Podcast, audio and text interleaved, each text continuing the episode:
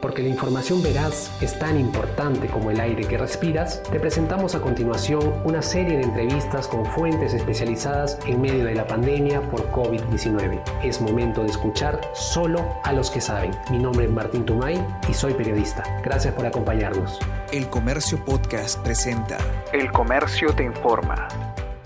Hola amigos del comercio, ¿qué tal? Muchísimas gracias por seguir acompañándonos. Como saben, este espacio lo que busca es darles información desde fuentes confiables. Esta vez nos acompaña el doctor Elmer Huerta, él es especialista en salud pública, profesor de medicina de la Universidad George Washington. ¿Cómo se encuentra, doctor? Eh, buenas tardes, Martín. Encantado de estar contigo nuevamente. Buenas tardes a todos también. Doctor, vemos que esta curva, esta, este gráfico estadístico sigue subiendo. Falta mucho para llegar a esta meseta tan esperada que, ya todo el mundo comenta y se ha comentado mucho, a su parecer? Mira, Martín, si es que seguimos el patrón que se ha aprendido en China, en Italia, en Madrid y ahora en Nueva York, desde que eh, se introduce el virus y se encuentra el virus por primera vez, que ocurrió en nuestro país el 6 de marzo, tienen que pasar más o menos 95 días para que la curva desaparezca y ya los casos positivos empiecen ya a ser mm, mucho menos. Y si esos 95 días le sacamos la mitad, que ese es el pico, el, el, apex, pues ese es el día 47, 48. Entonces, si sumamos desde el 6 de marzo, 47 días a este día, pues nos sale que es alrededor del 21 de abril, 22 de abril, es que llegaríamos al apex. Y de allí, teóricamente, tendríamos que empezar a bajar.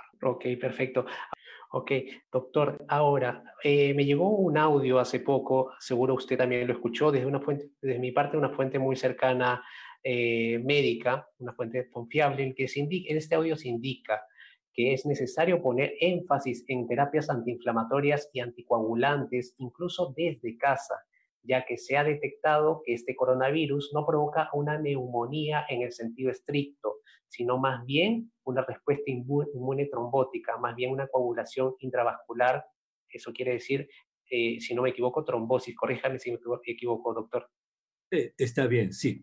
Pues mira, sí, esto se ha venido escuchando ya hace más o menos unas, ¿cuánto te diría? Unas cuatro o cinco semanas que se ha venido escuchando esto, precisamente desde que empezó el problema en Italia y, eh, luego ya en España.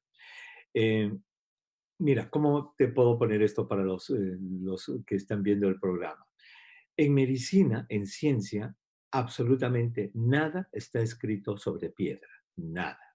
Aquel que quiere escribir sobre piedra algún concepto científico y va a caer en lo que es el dogma. Y los dogmas no existen en medicina.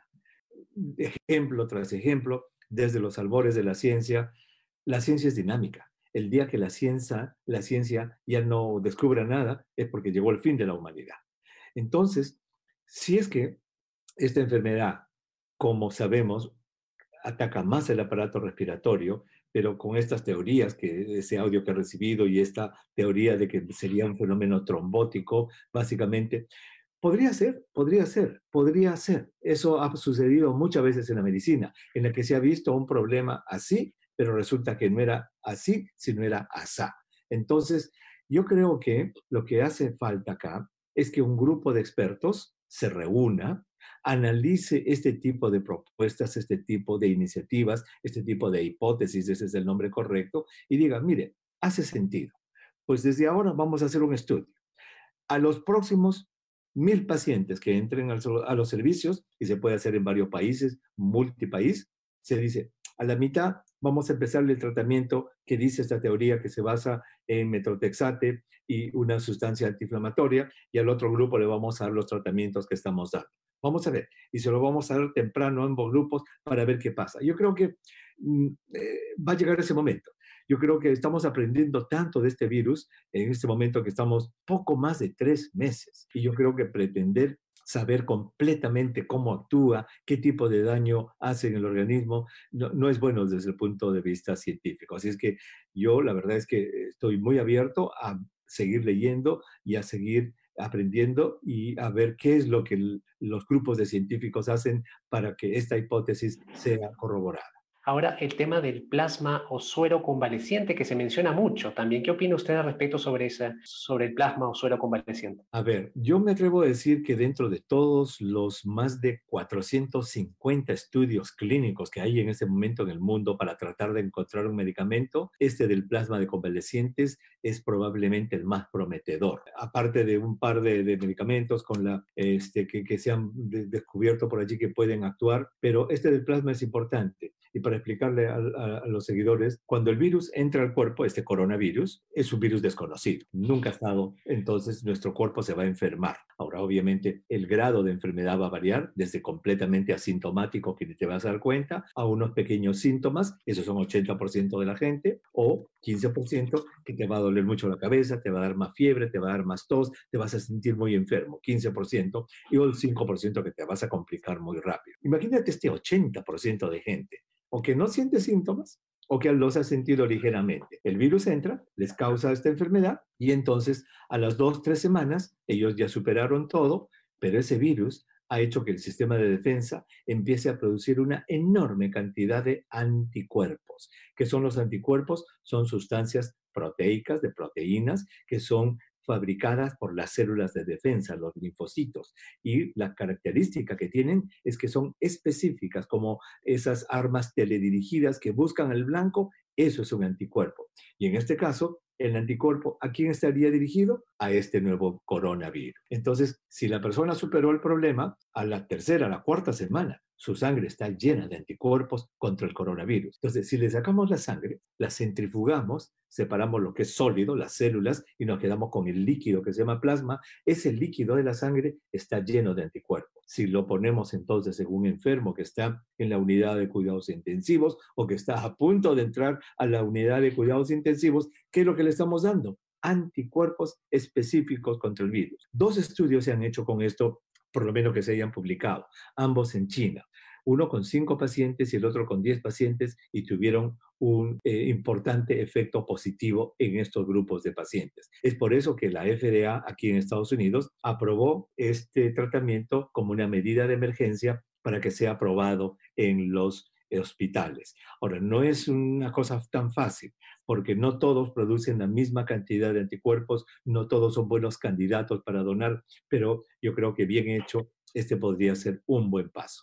Doctor, entonces surge la, pregunta acá, entonces, ¿cuánto dura la inmunidad en las personas que superan el virus? ¿no? Eso también es algo que ronda y se está preguntando mucho.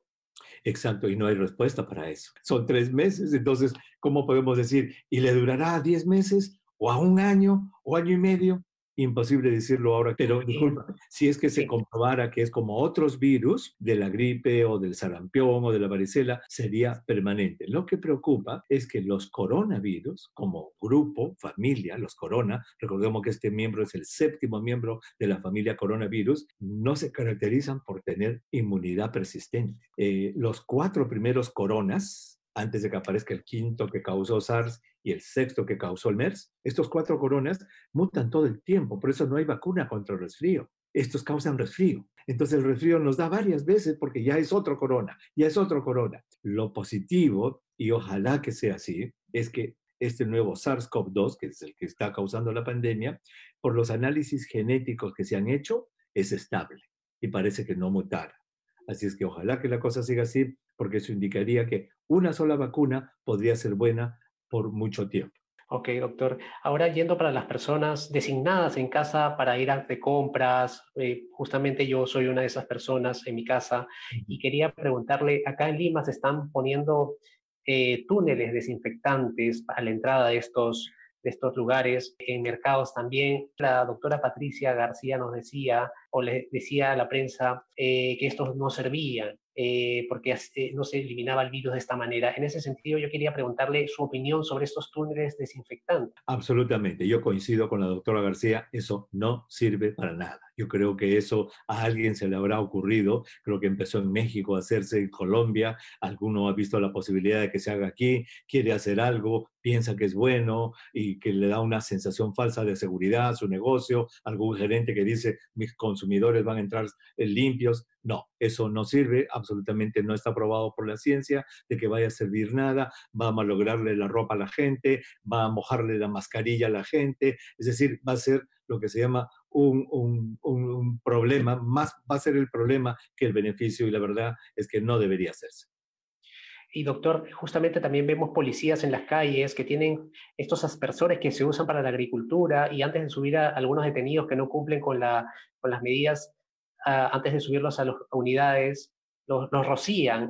Es lo mismo que estos túneles desinfectantes, ¿cierto? Exactamente, eso de que el policía esté rociando con químicos a las personas a las que se está llevando, eso solamente se justificaría si la persona, por ejemplo, está llena de secreciones, saliva, moco en su cuerpo, mejor que se cambie de ropa a rociarlo con eso, ¿no? No tiene absolutamente ningún fundamento. Eso como hoy día me hace acordar, me llamó a mi programa de radio un policía que dice que en Concepción, en Huancayo, 27 policías han salido positivos con la prueba rápida. Entonces, el señor, el policía que me llamó a mi programa radio, estaba un poco airado. Eh, decía, estos señores han traído a mi, a mi pueblo la enfermedad, en mi pueblo no había esta enfermedad.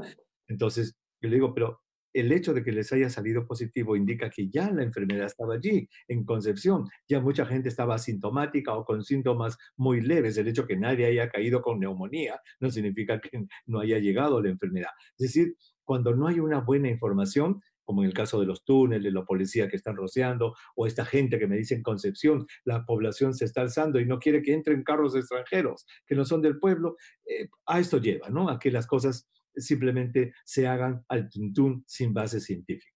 Doctor, eh, ya seguro usted sabe, acá en Lima, en el Perú en general, se están imponiendo multas a las personas que no acaten las medidas, las normas por estado de emergencia. Una de las multas es por no usar mascarillas. Pero la pregunta acá va en el sentido de es necesario también usar protectores oculares, lentes, quizás eh, veo en los centros comerciales a las cajeras, por ejemplo, con estos protectores, lentes.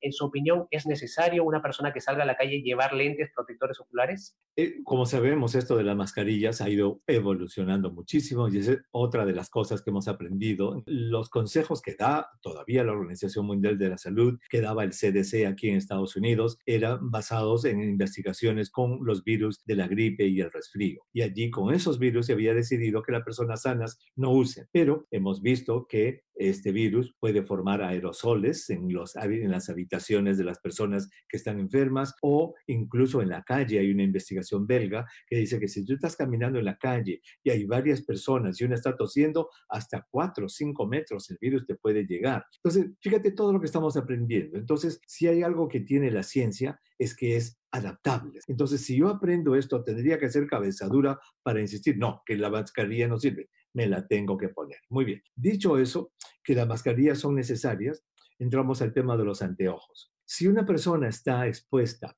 expuesta a una cantidad grande de gente que muchos de ellos pueden estar infectados, de repente hace sentido que se proteja los ojos. Pero si es una persona que va un ratito a la tienda y regresa, me parece que los anteojos tendrían mucho menos valor que una persona que está expuesta todo el tiempo o un profesional de la salud. Pero entonces, siempre hay que pecar por el lado, digamos, de seguridad de la persona. Si alguien quiere usar unos anteojos, pues tranquilo, la verdad es que no le va a hacer daño, de repente le va a hacer bien, de repente aquí a un mes o dos meses descubrimos que sí es necesario, entonces pequemos por ese lado de decirle que use sus anteojos si lo desea hacer. Doctor, justamente usted también mencionaba signos de alerta, ¿no? Hay que estar evaluando a las personas que tenemos en casa que, tengan el, virus. Eh, quería también preguntarle sobre cuáles son estos signos de alerta a los que hay que estar atentos. Muy bien, la enfermedad tiene cursos, ¿verdad? Como cualquier enfermedad. La gripe a uno le da bien suavecito, a otro la tumba, igual una tifoidea, la tuberculosis misma, el cáncer mismo, un mismo cáncer tiene diversos grados de intensidad en las personas. Así somos los seres humanos, nos enfermamos y reaccionamos de manera diferente. Lo que se ha visto mm, o comúnmente es que 80% de los pacientes o no tienen síntomas o no presentan, o tienen síntomas leves, esos ni van al doctor. El 15% restante, el que presenta síntomas, dolor de cabeza intenso, fiebres muy altas, dolor de cuerpo, dolor de músculos, una postración un cansancio que están en la cama y una tos persistente y una falta de aire. Ellos sienten que tienen como un elefante que está sentado, que no les deja respirar muy bien. Muy bien. Eso durante la primera, primera, semana se maneja con los mismos medicamentos de la gripe, es decir, algún anticongestionante, puede hacer algo para la tos, puede hacer cosas de así, su sopita de pollo, en la casa. En la segunda semana, y esto es lo que los clínicos llaman el martillo de la segunda semana, las personas que se van a complicar lo hacen en la segunda semana. Cuando ya parece que están mejorando, de un momento a otro en la mañana amanecen con que les falta más el aire y como dijimos hace un momento, eso rápidamente puede avanzar. Entonces, el signo de alarma para cualquier familia que está cuidando a un paciente es la falta de aire. Si se presenta falta de aire que es notoria y rápida, por favor, no hay que decir, ya te va a pasar, quédate acá. No, hay que inmediatamente eh, llevar al paciente, ni siquiera llamar al 113 porque no va a ir, están atiborrados de gente sino ya llevar al paciente a una emergencia. Doctor Huerta, y sobre, como usted bien decía, estamos aprendiendo día a día con esta enfermedad, eh, ¿qué otros síntomas eh, se están viendo en los pacientes? Eh, no sé, leía, creo que en un medio argentino se habla también de convulsiones, ¿eso es, eso es así?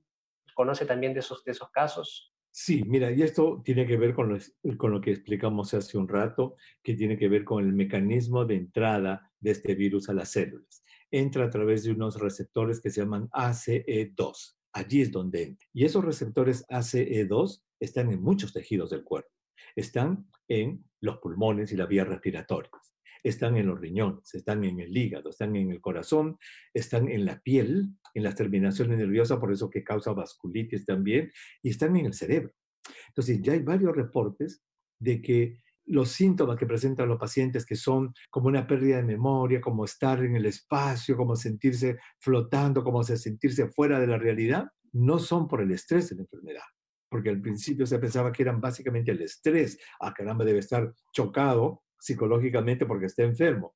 No, parece que hay también afectación cerebral que provoca estos síntomas. Así que yo creo que ahora lo que hace falta son muchos más casos, empezar a describirlos. Y yo creo que de aquí en seis meses vamos ya a tener un cuadro completo. Y eso yo quiero que la gente entienda. La ciencia tiene muchas limitaciones y una de ellas es que es dinámica y cambiante. Lo que hoy día se cree de repente mañana ya no es porque alguien pensó en una hipótesis alternativa, diseña el estudio y demuestra que es mejor que lo que se tenía. Sobre todo a las personas que dicen, estos científicos no saben nada.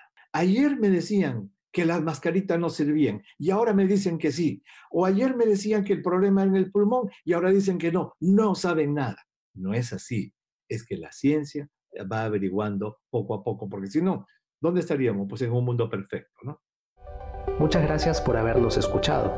Y ya saben, la buena información es poder. Esto fue El Comercio Podcast.